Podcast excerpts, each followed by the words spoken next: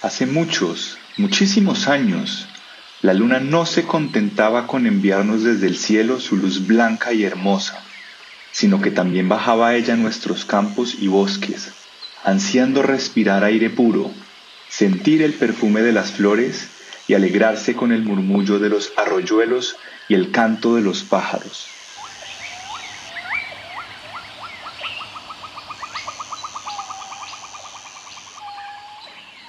Pero espera, no imagines a la luna en sus paseos por la tierra rodando de aquí para allá como una bola cualquiera. Imagínala transformada en una mujer hermosísima, con ojos brillantes como dos estrellas, de una larga cabellera plateada y envuelta en tules finísimos de suaves colores. Así bajaba la luna a la tierra.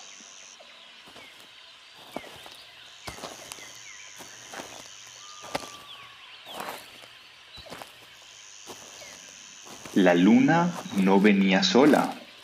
La acompañaba siempre una bellísima joven que era a su vez una nube a la que la luna había transformado.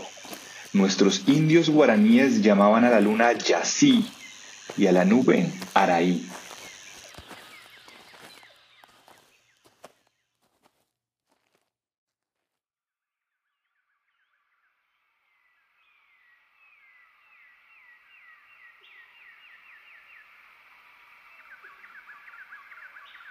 Una tarde, Yasí y Araí paseaban juntas, respirando el aroma de las plantas y las flores del bosque. De pronto, en una vuelta del camino y entre la maleza, se les apareció un temible yaguareté. Con las fauces abiertas, listas para destrozarlas con sus dientes, parecía esperarlas hambriento.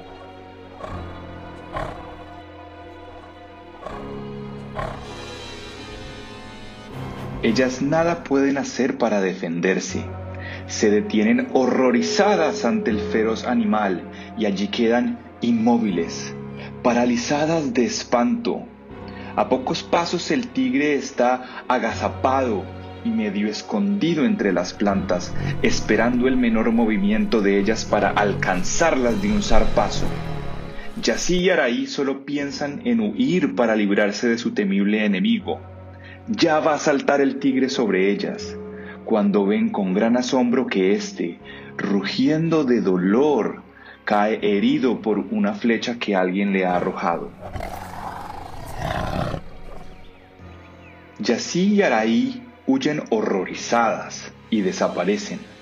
Mientras tanto, el yaguareté, rugiendo furioso, busca a su heridor para atacarlo. ¿Y qué ve?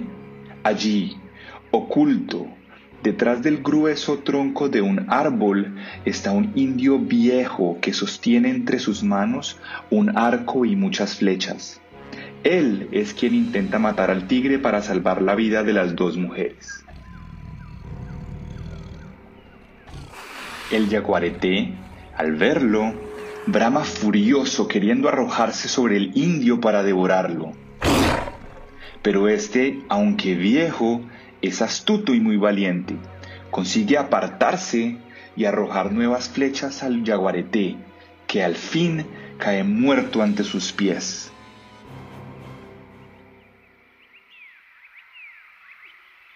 Pasado el peligro, se vuelve el indio hacia el lugar en que viera a las dos mujeres, pero no las encuentra.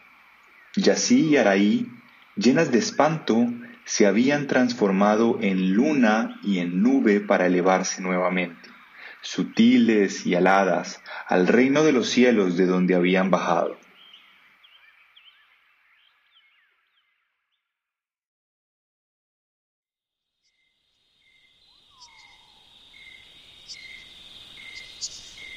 La noche cae ya sobre el bosque. El indio se apresura a sacar la piel al yaguareté, se cubre con ella y trepa luego a la copa de un árbol, dispuesto a pasar allí la noche. Satisfecho por la buena acción realizada, el indio viejo no tarda en quedarse profundamente dormido. Y sucedió que mientras estaba entregado al sueño, vio aparecer ante sí, como envuelta en nubes radiantes de luz, la figura bellísima de la mujer de los cabellos de plata. Oyó también claramente que ella, acercándose a él, le decía, Soy así, la diosa de los hombres buenos. Era yo, acompañada de Araí, quien paseaba por el bosque esta tarde. Tú has luchado con valor para salvar nuestras vidas, poniendo en peligro la tuya. El indio, maravillado, quiso responder algo, pero no pudo. La diosa continuó hablándole. Los hombres buenos reciben siempre recompensa por sus nobles acciones. Tú recibirás la tuya porque tu bondad y tu valor la merecen. ¿Cuál será esa recompensa? se preguntaba el indio mientras contemplaba embelesado a su diosa protectora. La respuesta no se hizo esperar, porque sí prosiguió. Haré nacer para ti en este bosque una nueva planta. Llámala Kaa y cuídala mucho te advierto que sus hojas serán venenosas, por lo que deberás tostarlas para hacer uso de ellas. Muchos beneficios recibirás de Kaa, muchos. Dicho esto, desapareció la diosa. Despertó el indio y miró a su alrededor, buscándola pues le parecía continuar oyendo su dulce voz. No la encontró más bien pronto se escapó de sus labios una exclamación de sorpresa. Aquí está la planta de que me habló Yací. ¡Qué alegría! Es planta del cielo la que aquí encuentro. Es Kaa. Y en efecto, allí estaba entre la salvaje maleza, Kaa, iluminada por la luz de la luna. Agradecido, el buen indio buscó nuevamente a Yací para demostrarle su contento, pero tampoco la halló.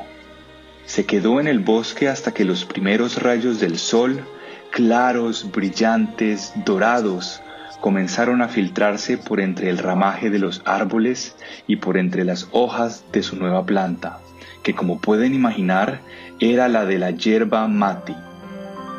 Esta planta nació pues en nuestro suelo, hace muchos, muchísimos años, cuando creían los indios que paseaban por la tierra la luna y la nube. La yerba mate es, según la leyenda, el premio que recibió el alma buena. Por eso esta planta nos brinda sus mejores dones y es símbolo de amistad entre los hombres.